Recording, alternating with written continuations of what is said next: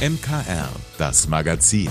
Alles rund um Kirche, Glaube und mehr aus dem Erzbistum München und Freising.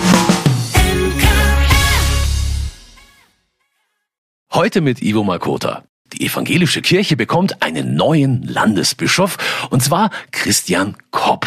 Das haben Sie schon vielleicht in den Nachrichten gehört. Der löst Heinrich Bedford Strom nach zwölf Jahren Amtszeit ab. Und er freut sich vor allem auf Begegnungen auf die Begegnungen mit den Menschen, die ich genieße. Da lernst du jeden Tag so viel Neues und auch so viel Interessantes kennen, auch so viel Schwieriges. Das liebe ich sehr und auch die Begegnungen mit unseren Mitarbeitenden. Da zu hören, was, was ist für die wichtig und was, was können wir auch gemeinsam anschieben. In welche Richtung wollen wir gemeinsam unterwegs sein? Um drei Dinge möchte sich der neue evangelische Landesbischof besonders kümmern. Seelsorge, sich um die Menschen kümmern, reden, zuhören, da sein für die Menschen, die Nöte haben, aber auch die einfach nur reden wollen über das, was sie auf ihnen lastet. Dann tätige Nächstenhilfe, wir nennen es die Diakonie. Das ist selbstverständlich für evangelische Kirche, das weitermachen und vielleicht auch, wo es geht, ausbauen. Und natürlich dieses ganze Thema Spiritualität und Religion erleben. Und das sind drei Schwerpunkte, die nicht nur ich, sondern viele andere in dieser Kirche jetzt sehen, in denen wir in den nächsten Jahren weitermachen wollen. Ein weiteres Thema werden aber auch die Kirchenaustritte sein. Da kämpft die evangelische Kirche genau wie die katholische mit hohen Austrittszahlen. Christian Kopp ist zwar Unternehmensberater, einen langfristigen Masterplan für die evangelische Kirche hat er aber trotzdem nicht. Es gibt keine Masterpläne für die Zukunft. Keiner von uns, das ist eine tiefe These von mir, weiß, was in fünf Jahren ist. Ich weiß nicht, was in fünf Jahren in der evangelischen Kirche in Bayern an ganz Neuem begonnen hat oder wie die dann aussehen wird. Ich weiß, dass da weiter ganz motivierte Ehrenamtliche und Hauptamtliche arbeiten werden, dass weiter viele Mitglieder sagen werden, wir unterstützen euch. Aber ich setze gerade bei der, als Organisationsberater darauf, dass die Menschen, die willig sind, die Lust haben zu verändern, dass die mit uns zusammen, mit mir zusammen und mit vielen anderen diese Kirche gestalten werden, wie wir es in der Vergangenheit auch geschafft haben. In Sachen Ökumene hat Bedford Strom gezeigt, wie es gehen kann. Sein Verhältnis zu Kardinal Reinhard Marx war immer sehr freundschaftlich. Diese Freundschaft und generell Kontakte in die katholischen Bistümer will Christian Kopp weiterpflegen. Für uns ist ökumenische Arbeit absolut unverzichtbar. Das war schon immer so, seit es unsere Landeskirche auf jeden Fall gibt. Und ich habe das in den letzten Jahren ja sehr betont, jetzt hier bei uns im Erzbistum und in unserem Kirchenkreis. Und das möchte ich auch gerne in Zukunft betonen. Ich glaube, eine Kirche und auch unsere beiden Kirchen ohne ökumenisches Engagement ist unvorstellbar. Viel Unsicherheit also und viele große Herausforderungen, denen sich der neue evangelische Landesbischof Christian Kopp jetzt stellt. Und das mit gemischten Gefühlen. Das ist eine Mischung aus sehr, sehr großem Respekt und auch der Frage, wirst du das schaffen? Wirst du diese, diese Aufgabe gut bewältigen können und schon auch eine Freude darüber. Also du triffst jetzt Menschen, die sagen, freue mich so, dass sie diese Aufgabe übernehmen. Und das ist natürlich schon viel, viel Rückenstärkung, dass Menschen sagen, die Art und Weise, wie du Mensch bist und wie du auch als Mensch arbeitest in unserer Kirche oder für diese Organisation, das können wir uns richtig gut vorstellen. Das stärkt einen. Gestärkt wird Christian Kopp auch nochmal bei einem Festgottesdienst zu seiner Amtseinführung. Der findet am Sonntag in der Nürnberger Lorenzkirche statt. Und wir vom MKR, dem Münchner Kirchenradio, wünschen dem neuen Landesbischof natürlich auch alles Gute für sein neues Amt. Ja, wer jetzt noch mehr wissen will, auch von Kopps kirchenpolitischem Programm, das komplette Interview gibt's zum Nachlesen auf mkonline.de. Zwölf Jahre lang gehörte Peter Tauber zu Deutschlands Spitzenpolitikern. Bundestagsabgeordneter, Generalsekretär der CDU, Staatssekretär. 2021 gab er dann wegen einer schweren Krankheit alle Ämter ab. Aber der bekennende evangelische Christ hat sich wieder aufgerappelt und gerade sein zweites Buch herausgebracht. Mutmacher heißt es, und es handelt von Menschen aus Taubers Umfeld, die sich durch Engagement, Zivilcourage oder Mut ausgezeichnet haben. Diese Menschen, die da in dem Buch auftauchen, das sind eben nicht diejenigen, die bisher die große Bühne hatten, sondern es sind die Helden des Alltags, wenn man so will. Und die, die Quintessenz ist aus meiner Sicht, dass wir alle Menschen kennen wie die. Und das mag sich nicht jeder selber zusprechen, aber ich glaube, es ist so. Jeder von uns kann das genauso für andere sein. Und dieser Perspektivwechsel, der würde unserer Gesellschaft aus meiner Sicht gut tun, weil wir dann eben Zuversicht und Hoffnung schöpfen können. Zuversicht und Hoffnung hatte Peter Tauber auch immer in Zeiten seiner Arbeit im kalten, menschenverschleißenden Politbetrieb. Und das führt der gebürtige Hesse auf seinen Glauben zurück. Ich habe immer das Gefühl gehabt, dass ich durch meinen Glauben geborgen bin, ein Stück Sicherheit, vielleicht auch Gelassenheit, vielleicht auch Demut habe, auch in dem Wissen um meine Begrenztheit als Mensch. Und das fand ich eher wohltuend, als dass mich das umgeworfen oder getrieben hat. Das mag individuell auch anders sein, aber ich habe daraus eher Kraft ziehen können und eigentlich auch keine Konflikte äh, dabei erlebt oder erfahren. Diese Geborgenheit im Glauben begleitet Tauber auch weiterhin. Er trauert der Zeit als Berufspolitiker mit schönen und schweren Zeiten nicht nach, sagt er.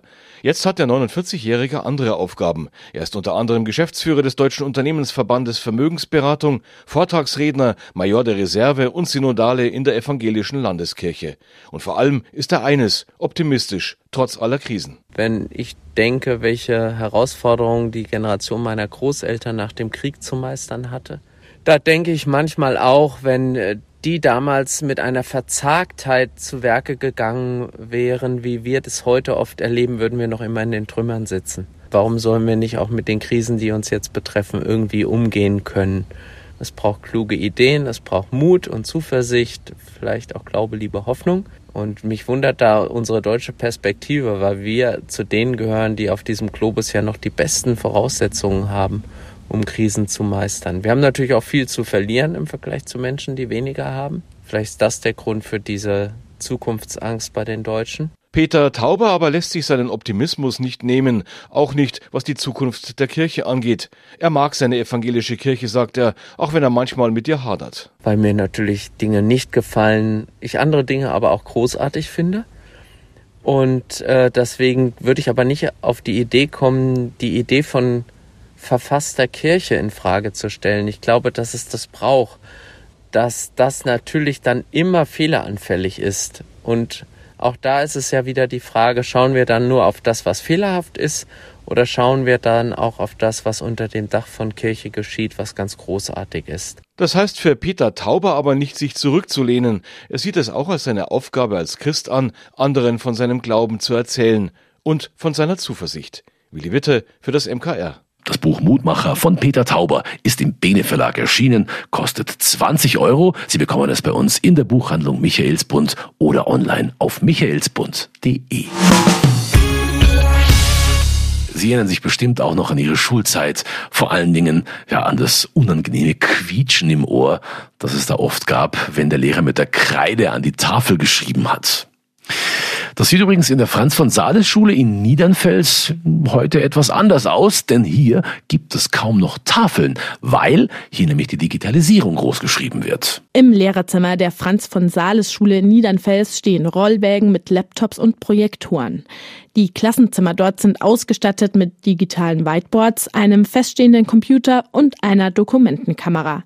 Sandra Drexler ist Lehrerin in der Mittelschule dort und findet das gut. Grundsätzlich glaube ich einfach, dass die, die Abwechslung einfach größer ist. Also wenn ich mich an meine Anfänge als Lehrerin erinnere, wo man mit ähm, Impulsen als Folienausdruck arbeiten musste, kann man halt jetzt ganz schnell einfach mal was herholen und das digital zeigen, ohne dass es auch gleich Ressourcen verbraucht, wo man ja heute auch ein bisschen drüber nachdenken sollte. So Folien sind nicht ganz günstig ist auch Plastik, was hinterher irgendwie einfach im Prinzip für einen kurzen Impuls verschwendet wird. Und nur mit der richtigen Ausstattung können die Schüler den Umgang mit den digitalen Geräten lernen. Zwar haben fast alle ein Handy und nutzen das auch für Social Media und Co. Aber wenn du sie dann fragst, wie das mit PowerPoint, mit Excel, mit Word wirklich funktioniert, dann wird es leider schwieriger. Also sie wissen, wie ihre Spiele funktionieren und wie sie da hinkommen, glaube ich, manche. Und da fehlt manchmal noch die Kompetenz, die mir auch tatsächlich, glaube ich, erst noch trainieren müssen. Und dieser Umgang ist laut Schulleiter Christian Auer ja gerade so wichtig. Es gibt keinen Beruf, es gibt nichts mehr in dieser Welt, das nicht mit digitaler Technik äh, läuft. Daher glaube ich, wäre es dumm, das in der berufsvorbereitenden das, was vor dem Beruf steht, nämlich die Schule, nicht zu tun. Und trotzdem birgen sich auch Gefahren. Nicht altersgemäße Bilder und Videos, Falschinformationen und sehr lange Bildschirmzeiten können die Jugendlichen negativ beeinflussen.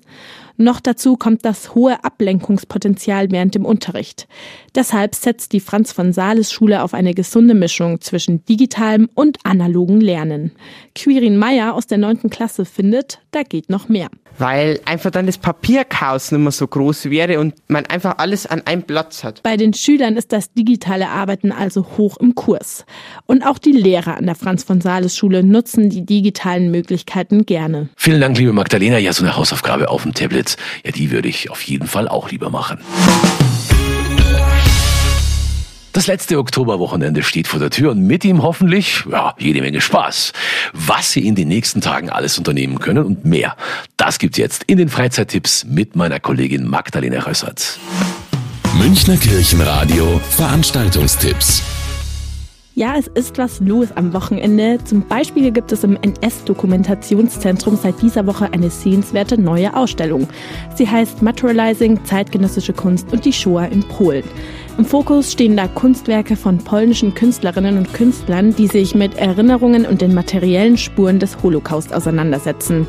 Zu sehen sind neben klassischen Malereien und Skulpturen auch Installationen, Videos und Performances. Also sehr abwechslungsreich und auf jeden Fall einen Besuch wert im NS-Dokumentationszentrum in München. Es ist auch in Bad Endorf was geboten. Das liegt am Simsee östlich von Rosenheim. Dort lädt die Pfarrei zu einer Verschnaufspause mit Orgelmusik ein.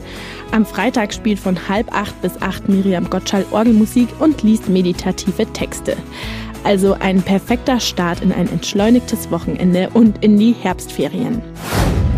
Außerdem feiert die Münchner Fußgängerzone Geburtstag. 50 Jahre wird sie alt und zur Feier des Tages ist richtig was geboten. Zum Beispiel öffnet der Münchner Liebfrauendom und der alte Peter extra lang seine Türme. Bis halb elf Uhr abends können Sie den Südturm der Frauenkirche und den Turm des alten Peters besteigen und München von oben bei Nacht genießen. Das Ganze ist ja tagsüber schon ein echtes Highlight und abends nochmal was ganz Besonderes. Wer also genug Puste hat, um die Treppen zu steigen, nicht verpassen. Ich hoffe, Sie haben was Schönes vor an diesem Wochenende oder jetzt ein bisschen Inspiration gewonnen. Genießen Sie Ihr Wochenende. Vielen Dank, dass Sie sich unseren Podcast MKR, das Magazin des Münchner Kirchenradios, angehört haben. Wir freuen uns, wenn Sie unseren Podcast abonnieren und in der Podcast-App Ihrer Wahl bewerten. Am liebsten natürlich mit fünf Sternen. Wir haben auch noch viele andere schöne Podcasts. Diese finden Sie unter münchnerkirchenradio.de und überall, wo es Podcasts gibt. MKR. Wir machen Ihren Podcast. MKR. Mehr Tiefgang für den Süden.